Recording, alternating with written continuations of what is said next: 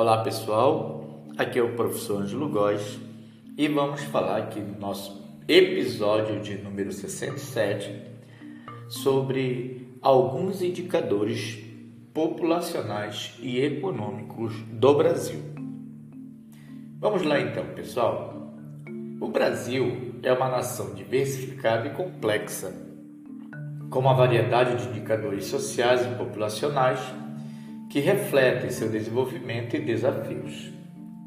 Aqui estão alguns dos indicadores mais significativos com base nos dados mais recentes disponíveis é, na última pesquisa do IBGE. População.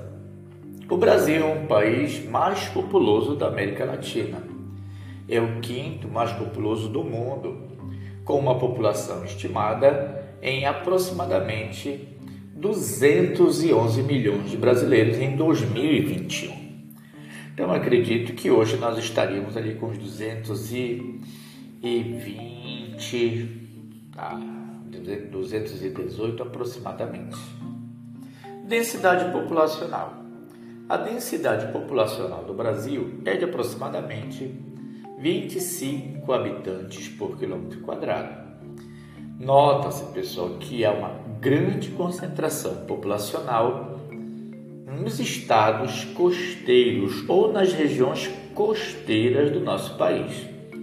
É como se o pessoal gostasse de ficar ali perto da praia, né, pessoal? Claro que isso tem a ver com a formação histórico-geográfica do Brasil.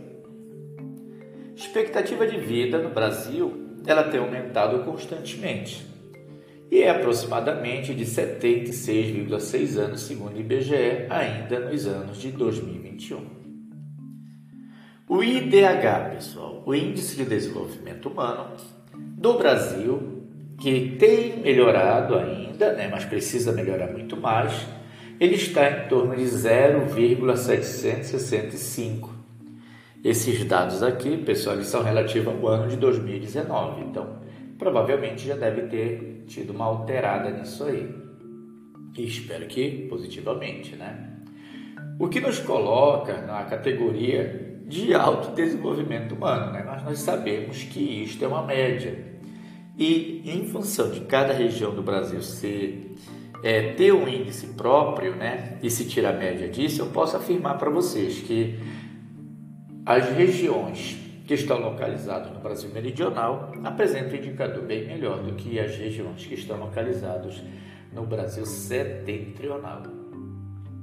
Educação. A taxa de alfabetização de adultos no Brasil é de aproximadamente 93%. No entanto, pessoal, a qualidade dessa educação ela é muito baixa. E eu diria até que mesmo levando em consideração as diferenças regionais, eu posso dizer que no Sul e Sudeste teríamos uma educação dita com uma qualidade um pouquinho melhor, mas isso também é variável dentro desses estados, dessas regiões. Então, no geral, a educação no Brasil está precisando melhorar. O índice é, de alfabetização de adultos, como eu disse, é de 93%, no entanto, a qualidade ela é ela é questionada ou questionável. Desigualdade de renda, pessoal. O Brasil é um dos países mais desiguais no que se refere à distribuição de renda. Segundo o coeficiente de Gini, é, nós temos uma, uma colocação de 0,543 em 2020. Você sabe que o coeficiente de Gini, coeficiente de Gini, quanto mais próximo de zero, melhor é a situação do país. Já em DH, quanto mais próximo de 1, um, 1, um, número 1, um, melhor é a situação do país. Saúde. O Brasil possui um sistema público de saúde, SUS, que é universal e gratuito, gratuito para todos os cidadãos. Isso é muito. Poucos países do planeta têm um sistema de saúde. No entanto, o acesso e a qualidade desse atendimento eles variam muito, significativamente, pessoal. Eles vão variar bastante, seja por região, por estados ou até mesmo por quem é amigo de quem está lá dentro, né? Enfim, não vou entrar em detalhes. A taxa de mortalidade infantil tem caído constantemente e era em 2020 aproximadamente 12,4 mil é, mortes por mil, para ser mais exato, né? seria isso. 12,4 mortes por cada mil nascidos. O que eu tenho mais aqui, segurança pública, a taxa de homicídio no Brasil é uma muito alta, pessoal, com 29,7 homicídios por 100 mil habitantes.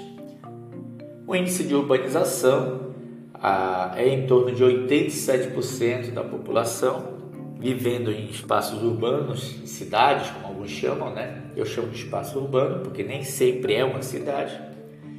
E as maiores concentrações humanas ou maiores cidades, elas estão no sudeste do Brasil, especial Rio de Janeiro e São Paulo.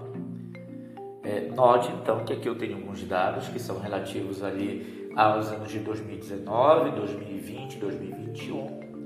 É, vale a pena então você dar uma confirmada para ver o que foi que mudou desses dados para os dias atuais, já que estamos em 2023. É isso aí, pessoal. Aqui seriam alguns indicadores sociais e econômicos do Brasil. Serve para a gente ter uma noção de como é que nós estamos, né?